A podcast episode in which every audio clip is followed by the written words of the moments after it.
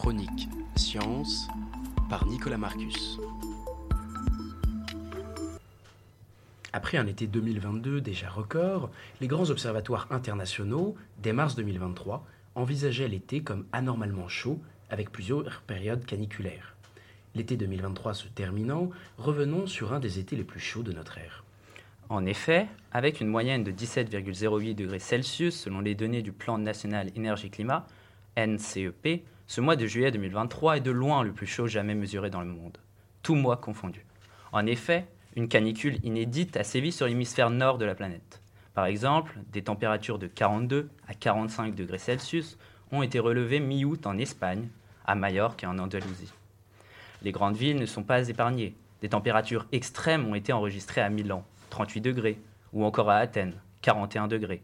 Les États-Unis et la Chine sont au cœur de cette canicule. À Shanghai, le mercure a grimpé jusqu'à 40,9 degrés le 13 juillet, la température la plus haute jamais enregistrée depuis près de 150 ans. Mais alors concrètement, quelles sont les conséquences de ces vagues de chaleur?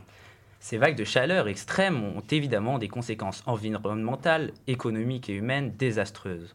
Tout d'abord, de nombreuses espèces sont directement menacées par les températures de cet été. Par exemple, la faune et la flore de la Méditerranée. Ce sont aussi les feux de forêt qui détruisent l'habitat de certaines espèces protégées. La Grèce a été ravagée tout au long de l'été par des incendies. L'île de Rhodes, par exemple, a un lourd bilan 67 départs de feu et 40 000 hectares de forêts brûlées. Au même titre, le Canada lutte depuis plusieurs mois contre des méga-feux de forêt qui ravagent le pays. Les premiers étaient survenus de manière précoce en mai, selon le Centre interservice des feux de forêt du Canada, CIFFC. À la date du 16 août, plus de 13,7 millions d'hectares sont partis en fumée dans le pays depuis le début de l'année, établissant déjà un nouveau record. Les conséquences de ces incendies sont aussi économiques et humaines, bien évidemment. Alors que le tourisme mondial explose avec les grandes vacances, certaines destinations se transforment en enfer. C'est le cas en Sicile. De violents incendies ont provoqué des coupures d'électricité. Environ 500 000 personnes ont été privées de courant. Aussi, l'incendie qui s'est déclaré à Palerme le 27 juillet est responsable de la mort de 5 personnes. Il a également causé des centaines de millions d'euros de dégâts et la destruction de lieux culturels emblématiques comme l'église Santa Maria di Gesù datant du XVe siècle. Les canicules sont aussi des tueurs silencieux. L'été 2022, déjà record en termes de chaleur en Europe, a provoqué une surmortalité de 60 000 personnes.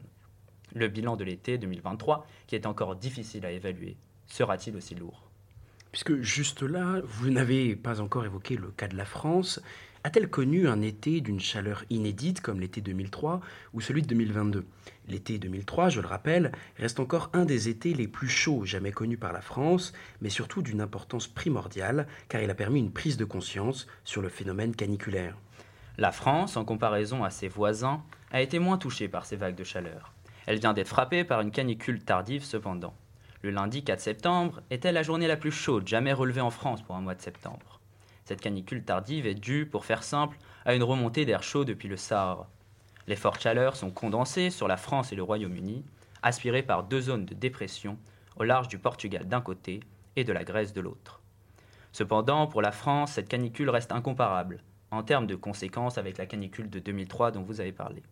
La canicule de 2003 fut ainsi un événement hors norme, responsable d'une surmortalité de plus de 15 000 personnes en France, selon les données de l'Institut national de la santé et de la recherche médicale, INSERM. La France, surprise par l'épisode de 2003, a su prévenir et se prémunir face à de telles vagues de chaleur. De là est née par exemple la vigilance canicule. Mais puisque ces trois dernières années se sont caractérisées par une chaleur extrême, ne cessant de battre et de rebattre des records de température, peut-on parler d'une certaine forme de régularité? Comme le déclare Carlo Buentempo, directeur du service climatique du programme européen Copernicus, il est, peu probable que le record de juillet reste isolé. Les prévisions ne demandent pas la continuité d'un tel phénomène. En effet, Météo France soutient qu'aujourd'hui, le risque d'occurrence d'une canicule comparable à celle de 2003 est 10 fois plus élevé et qu'il sera 50 fois plus élevé en 2050 en raison du réchauffement d'origine anthropique. Le 12 décembre 2015 était signé à Paris, lors de la conférence annuelle des Nations Unies sur le climat, la COP21, un important traité. Cherchant à répondre à la menace du changement climatique, les 183 pays qui l'ont ratifié s'engageait à maintenir une augmentation de la température moyenne mondiale bien au-dessous des 2 degrés, euh, des 2 degrés Celsius de l'ère pré-industrielle. Où en sont les objectifs de l'accord de Paris? Sur ce point, l'Organisation des Nations Unies, le vendredi 8 septembre, a déclaré dans un rapport, donc le premier bilan de l'accord de Paris, qu'il fallait faire beaucoup plus, maintenant et sur tous les fronts. En effet, alors que le climat tourne désormais autour d'environ 1,2 degré de réchauffement, l'ONU rappelle la nécessité de ne pas dépasser la barre de 1,5 degré Celsius recommandée par l'accord de Paris. Pour atteindre ces objectifs, l'humanité doit réduire les émissions mondiales de gaz à effet de serre de 43% d'ici à 2030 et de 60% d'ici à 2035 par rapport au niveau de 2019. Selon le même rapport, c'est un clair rappel à l'ordre destiné au chef d'État du G20 qui se tenait au même moment à New Delhi. Le G20 qui est responsable de 80% des émissions mondiales, je le rappelle. Le rapport a également été publié à la veille de la 28e conférence climatique de l'ONU, la COP28, qui aura lieu du 30 novembre au 12 décembre aux, Émirats arabes unis. La question des énergies fossiles y sera certainement au cœur des débats.